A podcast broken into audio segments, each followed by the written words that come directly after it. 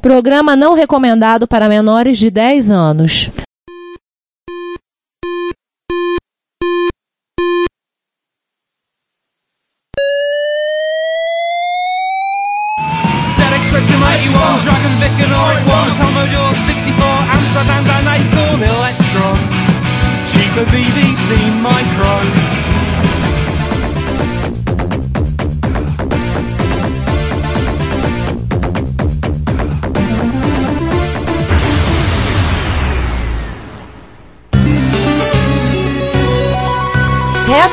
Retrocomputaria, porque velho é o seu PC.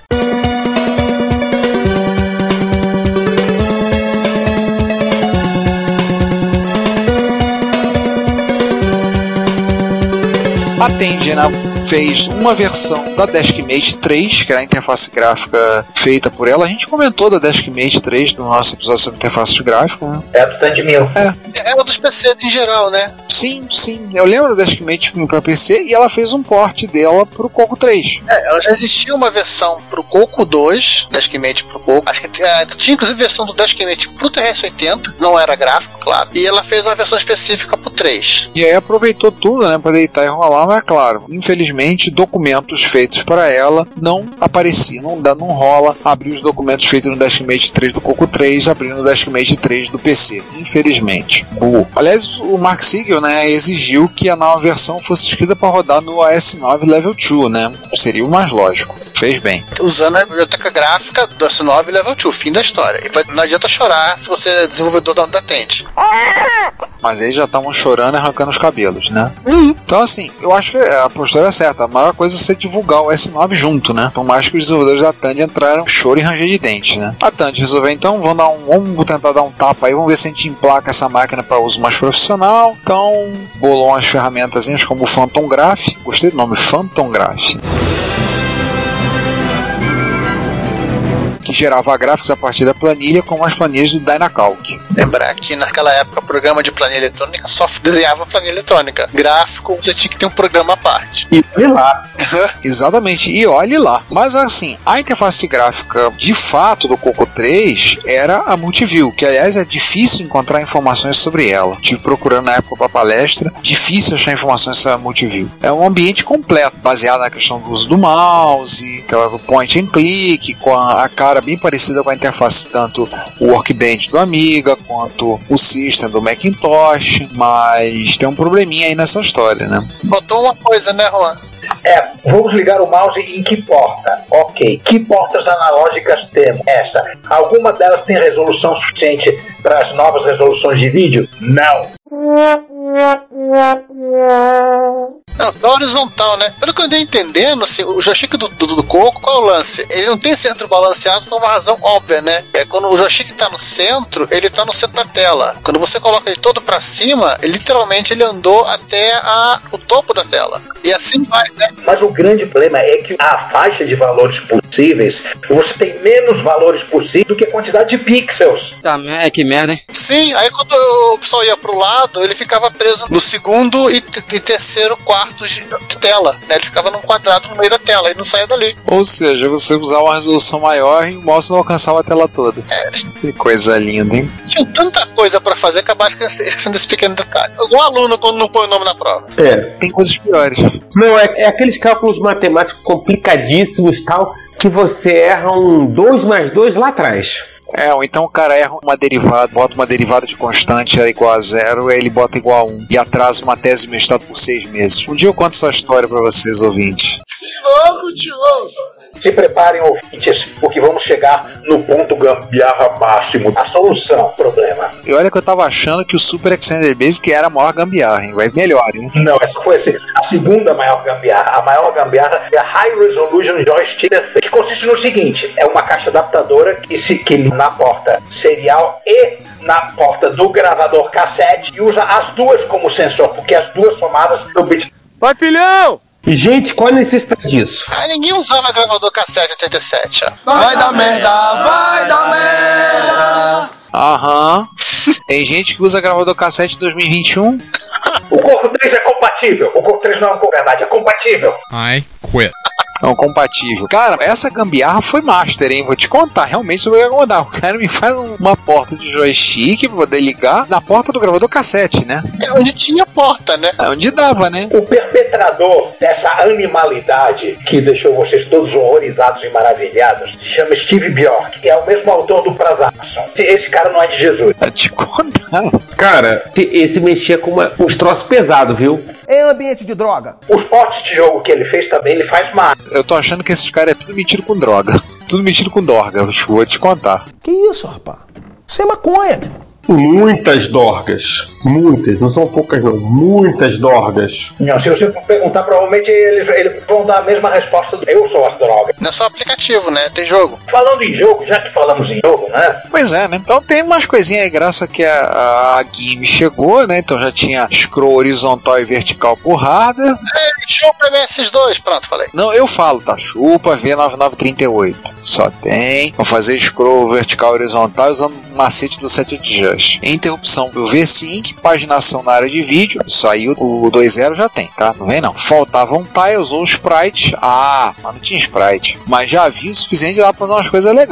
É, aí já dá, já dá pra fazer alguma graça, né? Já tem scroll, já dá pra fazer algumas coisas e já começa a ficar interessante. Já dá pra fazer alguma graça. Aí a Tende literalmente resolveu abusar. Uma coisa que ela não fazia antes. Porque a maioria dos jogos do Coco eram versões bootleg, cara de pau, picareta de jogos de, de sucesso, né, Rua? Donkey King, Gal Lagoon, Draconia. Não, mas o, o Draconia é o melhor. O Draconia é legal. O Draconia é um puta jogo. O Draconia eu vi, o Draconia é legal.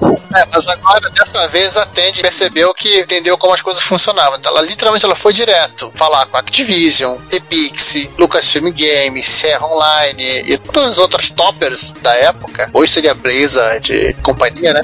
Activision, É, Activision e Blizzard é igual, né? É. Aquela do Fortnite, Epic, Bethesda, sei lá, não mais nada coisa. A Epic Mega Game. pois seriam essas. Ia bater na porta da Steam, pronto, hoje em dia. Então, fazer um esforço, ó, vamos ver se faz alguns portos dos seus títulos pro Coco 3. Vamos tentar, né? O não a gente já tem. É, o não já tem, né? Vamos lá, vamos ver se rola, né? Não, interessante que o Siegel, a história foi bem mais fácil do que ele pensava. Que ele chegava na empresa e falava assim: começava, quantas cópias vocês querem? Quando é que podemos começar a vendê-los? O que, pô, convenhamos, né? A Radio Shack tinha uma rede na época de 6 mil lojas nos Estados Unidos. Eles tinham que ter em cada loja pelo menos 5 cópias de cada aplicativo. Vocês já tinham garantido venda no mínimo 30 mil cópias. E de todos esses, principalmente a Sierra, porque a, a Sierra, nessa época, só existia por causa da Tend, né? Por causa do Tend 1000. O Tend 1000 salvou a Sierra. A Sierra ia negar um pedido de qualquer coisa da Tend. E foi um investimento que eles tinham feito pro PC Júnior, né? Porque a IBM tinha contratado assim, pra fazer vários jogos e o PC Júnior morreu na praia.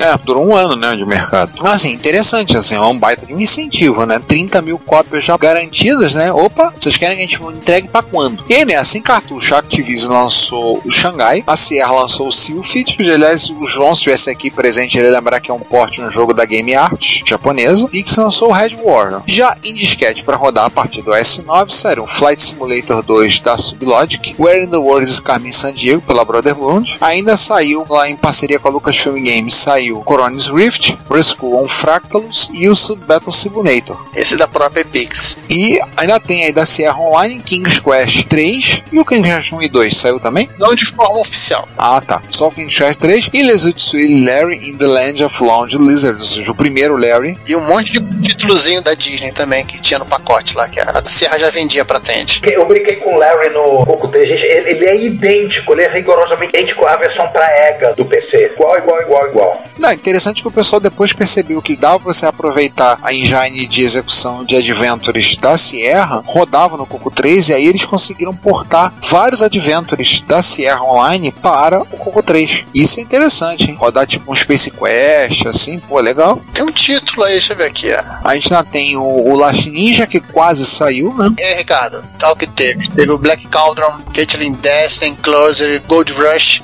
Baseado naquele filme da Disney. Aí eu não sei, não conheço. Só tem também o link que não tem screenshot. O Black Cauldron, não sei. Tem que ver, eu não conheço esses títulos da Sierra. Saiu o King's Quest 1, 2 e o 4, além do, do 3, né? Saiu o Laser Suit Larry, óbvio. Manhunter, Policy Quest 1, 2, Star Commander, Time Quest, Devi- Graphic Adventure, Voodoo Girl, e tudo rodando no iOS 9, tá? Você podia estar literalmente é, auto sua jogatina e voltar para a linha de comando. Não que você vá querer fazer isso, mas eu podia fazer isso. Dá um Alt F2, vai jogar, depois dá um Alt F1. O Larry no PC tinha uma boss key, você aprecia lá um negócio multiplayer. Eu lembro de um software do hack que tinha um hacker test que ele tinha uma boss key. Aí você acionava a boss key, ele aparecia uma tela do equivalente do XWrite, editor de texto, você estava escrevendo a cartinha e no meio da cartinha tinha um texto piscando. Meu chefe é um completo idiota.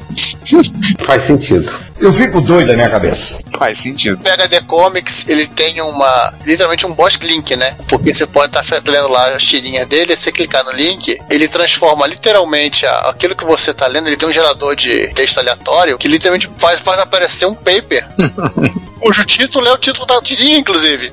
Mas é interessante, saiu qua- quase saiu uma versão do Last Ninja, né? A gente falou, e tem uma lista de jogos, uma lista razoavelmente grande, né? Que foram portados por Coco 3. Todos os modelos, além do Coco 3. Passando aí embaixo, na sua legenda. É, tem algum lugar aí embaixo? Ah, Essa, essa li- lista aqui, pelo que eu vi no cabeçalho dela, ela tá nível bomba pet de, de atualização.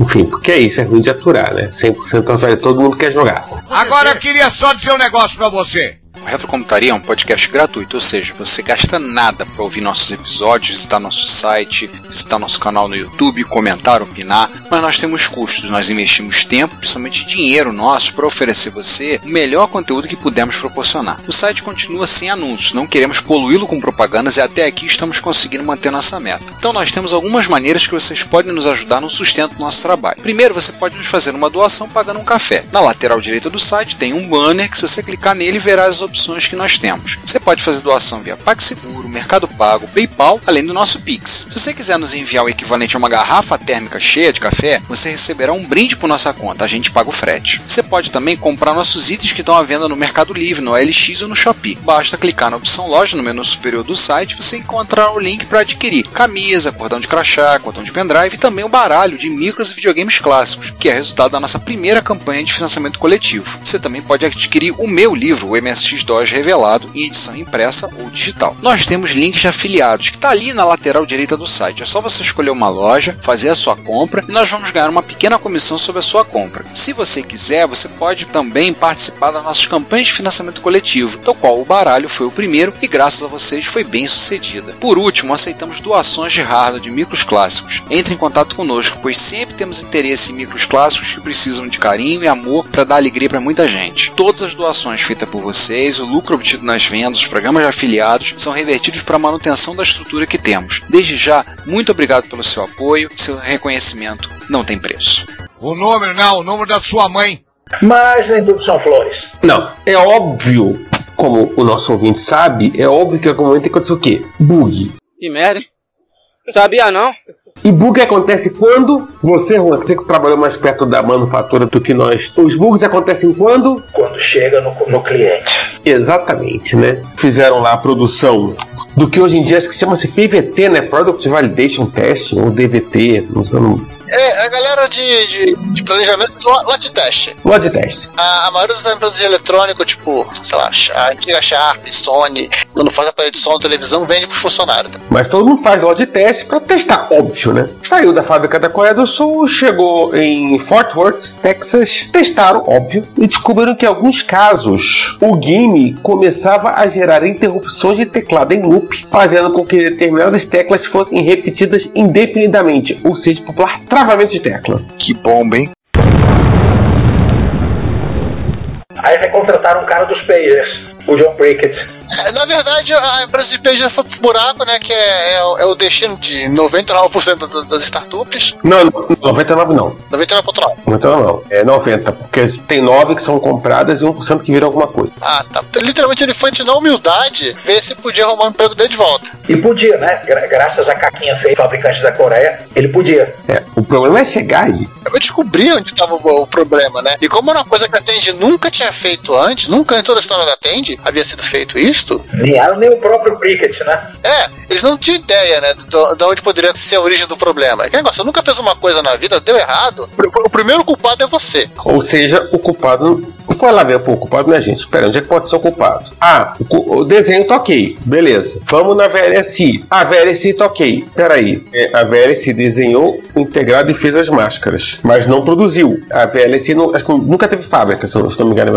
Aham. Ela era, hoje em dia se chama de Fabless, no bonito. Hoje é só dando bonito. E viu lá que, peraí, deu ruim na fabricação. Tá tudo ok, o desenho tá ok, a máscara tá, o integrado tá ok, mas não tá ok, deu ruim na fabricação. Vamos ter que encomendar um lote novo, chefe. Andou fazendo o Zé das Couves Integration Service Chips. Deu ruim, óbvio, né? E aí, o novo lote foi encomendado, né? Já com o game produzido corretamente e que ganhou o subtítulo 1987, o que significa que as máquinas de 86, azar delas que elas estão com o game bugado. Muitas delas nunca fizeram um recal, ou seja, se você for comprar um Coco 3 no eBay hoje, você tem alguma chance de bugada. E no final das contas, como o Prickett conhecia, o único cara da em toda a Tend Corporation que conhecia a ASIC, ele foi transferido para o desenvolvimento do Tend 1000. Não gostava muito dessa coisa de fazer PC compatível, mas enfim, né? É, foi alocado para isso. O cara que conhecia foi, foi lá cuidar do Tend 1000. Era o que pagava os boletos, no fim das contas. Eu acho que todo, todo profissional de informática dos anos 80 seguiu esse, esse caminho. É, e até a demissão do Prickett, né, ele, realmente ele, ele acabou citando pro sair primeiro da Tend por conta justamente disso, né? Ele tá- ficou chateado, porque ele, pô, estamos fazendo a máquina aqui, a Motorola não quis fazer um 1809 mais rápido, e sei lá, a Tend não tem muito interesse, eu gosto do Coco, mas, poxa, não vai ter mais trabalho aqui pra mim. Então ele acabou se optando por fazer beija. Mas calma, vamos, vamos uma outra história para contar da máquina. Lembra do lixo? Lixo aleatório. O lixo aleatório, mandaram botar um lixo aleatório nas partes. Pois bem, o lixo aleatório acabou que não era. Era lixo. Sob certas definições era lixo. Com certeza houve gente que achou lixo, mas de aleatório não tinha nada. Pois bem, um pouco antes do lançamento do Coco em 1986, já tudo pronto, fabricado, etc. É lá por volta de junho, julho, assim de julho, né? Sim, em junho e julho, o Siegel recebe um telefonema do Marcus, né? Pede para ele ligar o 3 dele, segurando as teclas Ctrl e Alt, reset, e aparece isso aí na tela. Pá, É, vocês não estão vendo, mas aparece três funcionários. o Harris, o Hawkins e o Earless. Só isso. Os três mosqueteiros da micro é com o símbolo da micro é atrás. Só isso. Esse era o lixo aleatório. Eles digitalizaram a foto, fizeram uma criptografiazinha Mambembe, né? Sei lá, com Shore, alguma coisa assim, né? TLE, e colocaram lá com o Hulk para se as- aquelas teclas específicas estivessem apertadas no boot na tela. Aí, após uma série de xingamentos ao telefone que o Hawkins ouviu calado, o Siegel desligou, se acalmou e chamou Barry Thompson e mostrou que a essa altura havia c- 50 mil unidades na Coreia do Sul com esse não lixo prontos para serem despachados para os Estados Unidos. Com essa brincadeira. É. O custo de trocar ROM era, era inviável. O, o cogitou-se até do projeto inteiro ter que ser cancelado por causa dessa brincadeira. Só que mentes mais calmas prevaleceram e o pessoal decidiu ficar calado. Oh my god. Ligaram pro Mark Kaplan, que foi quem mandou fazer o drag lá dentro da Microware. E Literalmente, eu fiz porque o chefe mandou fazer. Ah, esse chefe é legal. provavelmente combinaram sob pena de arrancar o saco que ninguém na Tend ou na Microware nunca diria coisa alguma disso. O acordo foi cumprido. Você não viu nada. Porque, claro, ninguém quer ter o, o saco arrancado com uma faca. E assim, enquanto o Coco 3 estava à venda, ninguém tocou neste assunto. Aliás, o medo da Tend é assim, a Microsoft era parceira, o que eles tinham feito com a Microsoft de fazer um bypass do BC era uma coisa que não deve ter soado muito bem para empresa com eles. Tanto que o Bill Gates foi no lançamento da máquina, só. Só pra fazer pose ameaçadora, né? É, e a Microware, ela era uma concorrente na época da Microsoft, né? porque ela também vendia sistema operacional, vendia linguagem, vendia compilador. Agora a questão é: quanto tempo levou pra descobrirem? Não descobriu, o, o próprio Hawkins ligou pro cara da Tend e falou: Oi, Não, quanto tempo levou pros usuários descobrirem? Quantas horas? Bem, segundo consta, acho que numa edição da The Rainbow, em janeiro de 87 já, um, um cara que escreveu os artigos falou que, olha, gente, tem um easter egg no, no Coco 3, pronto. Mas tão rápido assim? Setembro, outubro, novembro, dezembro, janeiro. Quatro meses. Sim, e ninguém na Tend falou a respeito, ninguém na Microsoft falou a respeito, isso foi desespero do gerente da loja da Radio Shack, que não sabia explicar o que era aquela tela. Qual? Tinha que aparecer um engraçadinho. Ué, o moleque nada pra fazer, chegava lá aqueles monte de máquina de exposição, né, Ctrl Alt Reset, e ia embora. E você fez isso mesmo? Fiz. Não. Nossa, eu era tão bonzinho, eu não ia, na- eu não ia isso nas lojas pra jogar joguinho. Mano, tinha gente que roubava o mouse dos amigos nas lojas. Cara, eu tinha aluno que roubava a bolinha do mouse. Então, Pô, mas. Era a primeira coisa que eles aprendiam de montar de manutenção. Roubar a bolinha do mouse. A segunda era arrancar as teclas do teclado e botar em posições diferentes. Pô, tudo isso me lembra um, um post que eu li no Instagram hoje, a pessoa falando so- sobre o fato das canetas estarem acorrentadas no balcão das lotéricas. Isso eh, significa falência da sociedade específica brasileira. Na verdade, não é só o brasileiro, né? Cara, você tá falando isso, eu tô de um tempo atrás eu li um artigo mostrando sobre o que, que o pessoal rouba em hotel. E vou te dizer, brasileiro é novato nessas histórias. Tem hotel que nego roubou um piano de cauda.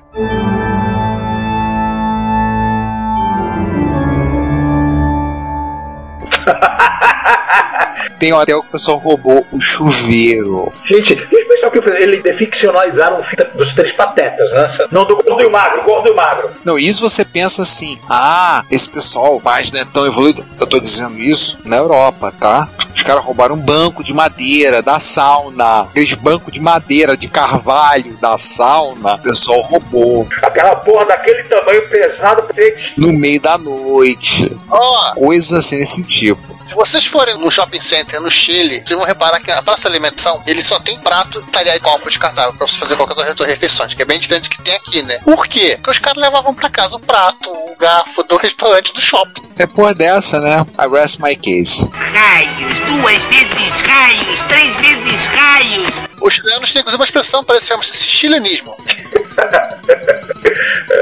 Depois dessa, É o nosso jeitinho. É o fim, né? É o fim. é o fim, é o fim, não, quase é o fim. Ah, é o fim, não, não, não, pera, tem que ter episódio ainda, gente, não é isso? É quase o fim do episódio. Então, no dia 26 de outubro de 1990, a Tandy anunciou: olha, Coco 3, vamos parar com todos os cocos. Tá? Então, ao longo do ano de 1991, ela foi parando a produção deles. Mas algumas empresas tentaram tomar para si a tarefa de continuar mantendo o coco vivo e alguns computadores foram projetados com essa ideia. Eu acho incrível a quantidade de máquina que fizeram. Sim, sim, surpreendente pra mim, vou te dizer. Você duas da mesma empresa, né? O Tomcat TC9 e o Tomcat TC70. O Tomcat TC9 usava 6809, a Gimme, você tinha que comprar uma na Radio Shack, e ele era, assim, mais ou menos compatível com o Coco 3, né? Mesmo. Meio pra lá, meio pra cá, meio barro, meio tijolo. Eu não achei esse computador em manifestação física, só prospecto. Acabo de Natal. Tem uma série, a, The Rainbow, ela fez várias reportagens de capa. Sim. Cada uma dessas máquinas, em vários meses consecutivos, porque eles não são bobos, né? Pra vender revista.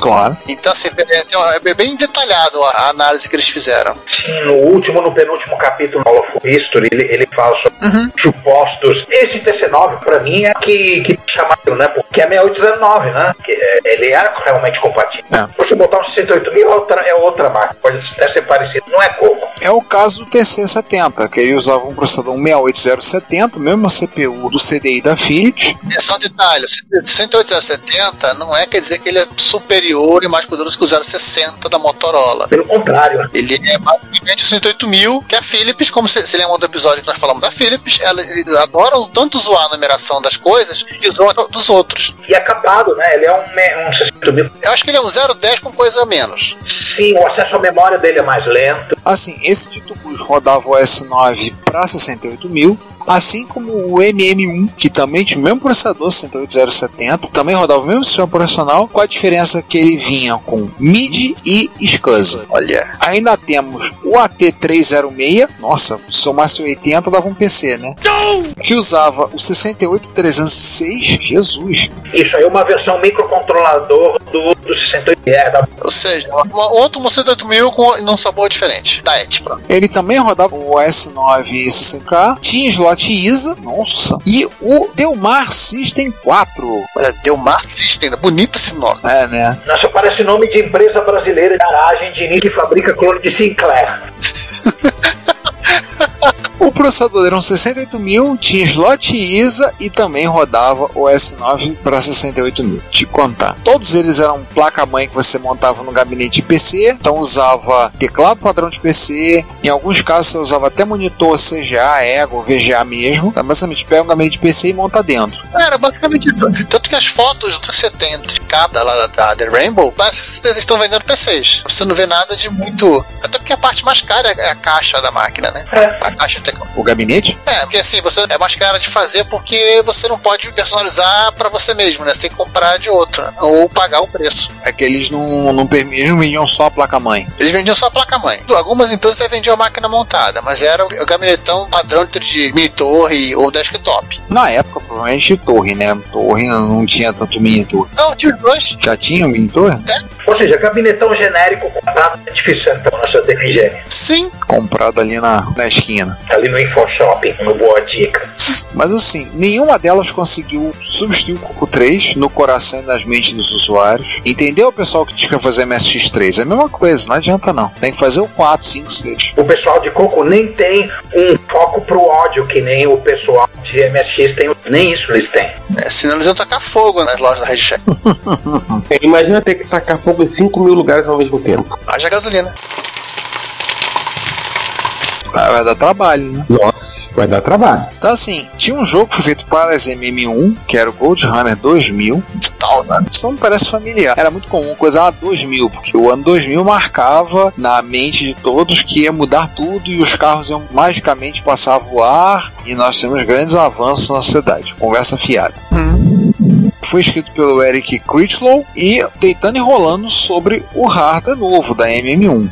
Aí ele comprou a MM1 lá, vou fazer um jogo. Fez. Aí ele fechou o jogo, né? Falou com um amigo dele, o Chet Simpson, que o jogo ia ser impossível rodar num Coco 3. Não dá pra fazer no Coco 3. Aí o Simpson olhou e disse assim: Quer apostar? Quer pagar pra ver? Dá pra fazer no Coco 3 e vai ficar melhor. Ô louco, meu! Quer pagar? Segura minha cerveja. Aí vambora. Então eles apostaram, combinaram os termos da conversão. Vamos lá, o que, que pode fazer, o que, que pode mexer ou não, tem que estar pronto pra Coco Fest de 1997. Essa Coco Fest é um evento muito engraçado. Ele continua todo ele, ele tem tido que, que ser online. Era Rainbow Fest, que era organizada pela própria revista The Rainbow. Mas o nome de revista aqui não daria muito certo pra qualquer revista de computador hoje em dia. Quando a revista ela, ela fechou, a própria comunidade passou a a fazer a Coco Fest. E todo ano eles dizem que é a última. Errou! É porque aí todo mundo se atrai pra dizer assim, não, tá vendo? Vai ser a última, nós vamos na última, depois não vai ter mais, vamos aproveitar. Aí no ano seguinte ele diz assim, não, mas é porque a gente conseguiu fazer, mas a peça vai ser a última. É jogada de marketing. Pegadinha do malandro. Resumo da história. Saiu, tá lá o Gold Runner 2000. Media Link Development proudly presents a, a Chat Simpson production and the game Eric Grislow said could not be Nunca vi lá nada. Tá na tela de boot o jogo, cara. é, é, assim, o que é mais legal é esse, tipo, tem esse deboche. Eric Clapton dizia, você não vai conseguir fazer. E o jogo foi feito. Basicamente é chupa em inglês. É, é uma versão elegante do chupa.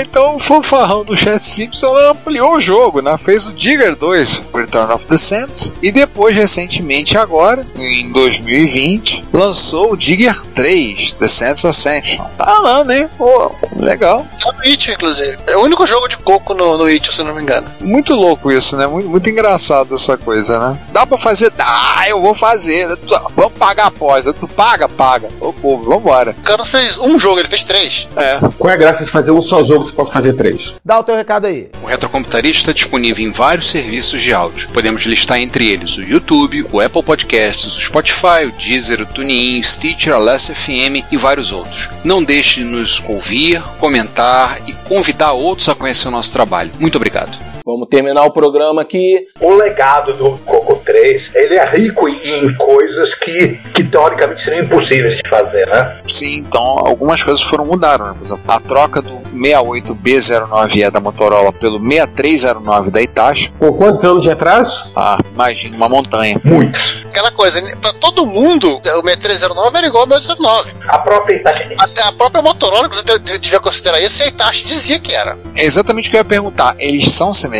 Eu tenho uma teoria que o 6301 registro contratual. Provavelmente a Itachi não tinha de fazer enhancement no 6809, mas fez por conta. E se fizesse propaganda deles, ia dar que ela estaria fazendo um. E tem uma coisa, a gente pega esse exemplo da galera da Tend de Tóquio, assim, se- se- literalmente sem ter o que fazer, né? Vamos fazer a reversa aqui desse chip aqui, só pra nos divertirmos, só pra ser legal. Bem capaz, assim, da galera da, da Itachi, ah, vamos, pô, mas isso aqui podia fazer assim, né? Aí quando departamento jurídico tava almoçando, eles fizeram. Na lei do, assim, do processador, né, tem um projeto para reimplementar o GIME em FPGA, é o GIME X. Por favor, não tem musiquinha para isso.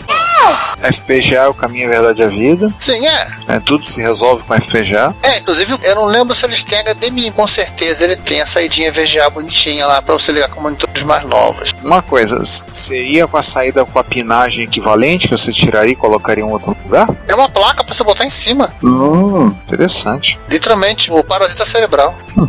o próprio S9, né? Ele hoje ele é o Nitro S9, que ainda tem atualizações para Coco, tanto para máquina 609 quanto para 6309. Tem interface, é legal para falar, é a Coco SDC. E nós falamos dela no nosso último episódio de rádio não para micro velho. É a SD Map do Coco, né? Isso, é. É o Everdrive do Coco. É Everdrive do Coco, é exatamente, tio. Eu vou apanhar dos usuários de Coco por essa.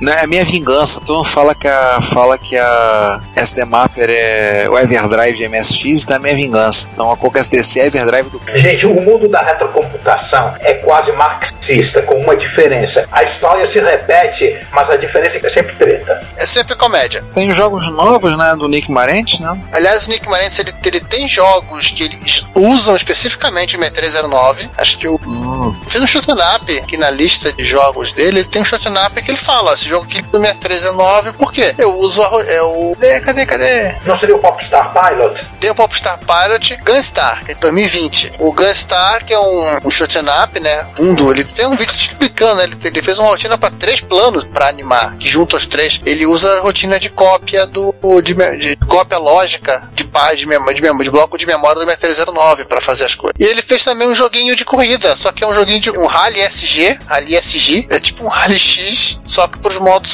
de bloquinho do, do Coco. Tem demos também, né? Demos feito pelo John Kowalski. Ora, vamos, Kowalski. Sock Master e, e é o mesmo cara que converteu, né? Fez o porte do Donkey Kong. Na verdade, ele fez um emulador para rodar a ROM original do arcade no Coco 3. Então, Gente do céu, isso, esse aí é o auge da magia. Ele tem, tem mexido nesse cara. Se você entrar no site dele, você vai ver que ele tem, ele tem fe- feito alguma maluquice, tipo o Donkey Kong Remix, que ele tem mudado os gráficos, feito outros jogos. parece a, a Taito do Brasil, as empresas na época, né? Tá com rato. Vamos, vamos, vamos botar outra coisa. Vamos fazer um hackzinho aqui. Mexe em três coisinhas aí. Vamos fazer um jogo novo. Botar lá. Legal. O que é impressionante é isso, né? Porque ele fez um emulador para você rodar a ROM do arcade, a ROM original do arcade roda, né? Assim, é o melhor porte do Donkey Kong da face da Terra, porque é exatamente o, o ROM Donkey Kong do arcade. E como se não bastasse isso, ele ainda faz gato sapato com, né? Ele inventou níveis malucos, ele resolveu fazer uma edição coativa quando a Suprema Corte dos Estados Unidos eh, legalizou o casamento igualitário, né? Com de arco-íris. Fez, ele fez o escambau, né? Com Donkey Kong. Que é o Remixer, né? Sim, é, é é mais um dos. Não, e tem com coisas completamente diferentes de Donkey Kong. Tipo, ele muda, ele redesenhou o- o- as fases. Sim. Aí ele aproveitou que tava lá, né? E, e tem muito mais de quatro fases. Aí ele aproveitou que já tava com a mão na massa e falou assim: ah, vamos, vamos, vamos nos divertir. Agora, o que é projeto, da- essa Super Boss da Cloud9? É um projeto que não sabemos que fim levou. Eles anunciaram, fizeram um protótipo, eh, levaram e mostraram dessas Coco Fest aí uns atrás. A gente post em, em 2015, que explicando aí, e morreu. Nunca mais ficamos sem saber back, né? Assim, é onde fica a Space, mas ocupando tudo, né? Big Back na CP. E que era para ter tudo, serial, teclado PS2, um milhão de coisa. Que de- deixa eu abrir o, o o nosso post. O nosso post é o lugar que você vai chamar, porque o, o post original no Facebook eles apagaram. Tô vendo aqui. Caraca, quanta coisa, hein? Não foi o usuário que morreu, não? Não sei, o post não existe mais. Se você clicar, pois existe, é, é no Orkut que existe até agora. Hoje, no dia, em que eu botei uma mensagem lá e sabe que, que fim levou? Basicamente, as pessoas não sabem. Um me citou uma menção a essa Superport de dois anos antes desse post de 2015, ou seja, é uma daquelas ideias que, que acabou não indo para lugar nenhum. Era ambiciosa demais. Isso acontece muito na retrocomputação. Demais. Aham. MSX3D. Bem, na verdade não era bem assim um, ambicioso, né? Porque ele já tinha uma interface de PS2, já tinha expansão de RAM, já tinha mini flash. Era só a junção de tudo, né? Só, né? Só isso. Não, não seria um desenvolvimento, tô falando. Seria uma, uma fusão de coisas, né? Um trabalho bem mais, interface bem mais simples do que fazer algo do zero. Update online com ROMs assinadas, grafadas e relógios de tempo real, que eram novas mesmo. Juntou umas 10 expansões que ele vinco. Era, era viagem demais, né? Era o MSX3 deles. Era o Coco 4. Coco 4 igual a MSX3. Não, te contar, hein? É interessante que ela tem, voltando falando do Coco 3, da produção de demos. Demos agora, no ano da desgraça de 2021, né? Sim. Tá saindo coisa, né? É, pelo hardware da bicho, são, são demos muito mais visuais do que auditivos. É, se bem que o pessoal consegue também tirar. Eu acho que tem tocadores de áudio que, pro Coco 3, né? Pro Coco 3, ele, assim, é falsa a história de que o, o, o áudio não foi mexido, né? Eles fizeram uma mexida no interleave, parece, da interface, permite que a CPU fique mais frouxa na hora de tocar áudio. Então dá pra fazer as duas coisas simultaneamente. Eu tava me perguntando como é que o som daquele consegue ser tão, tão fiel do arcade, né? Que no Coco 2 não é. Ô, Juan, tem tocador de. Coco Tracker é tocador de quê? Mod? Com esse nome deve ser mod. É, Coco Mod File Player. É um Coco Tracker é um tocador do quem? Só que Master. E, e, esse cara não é humano.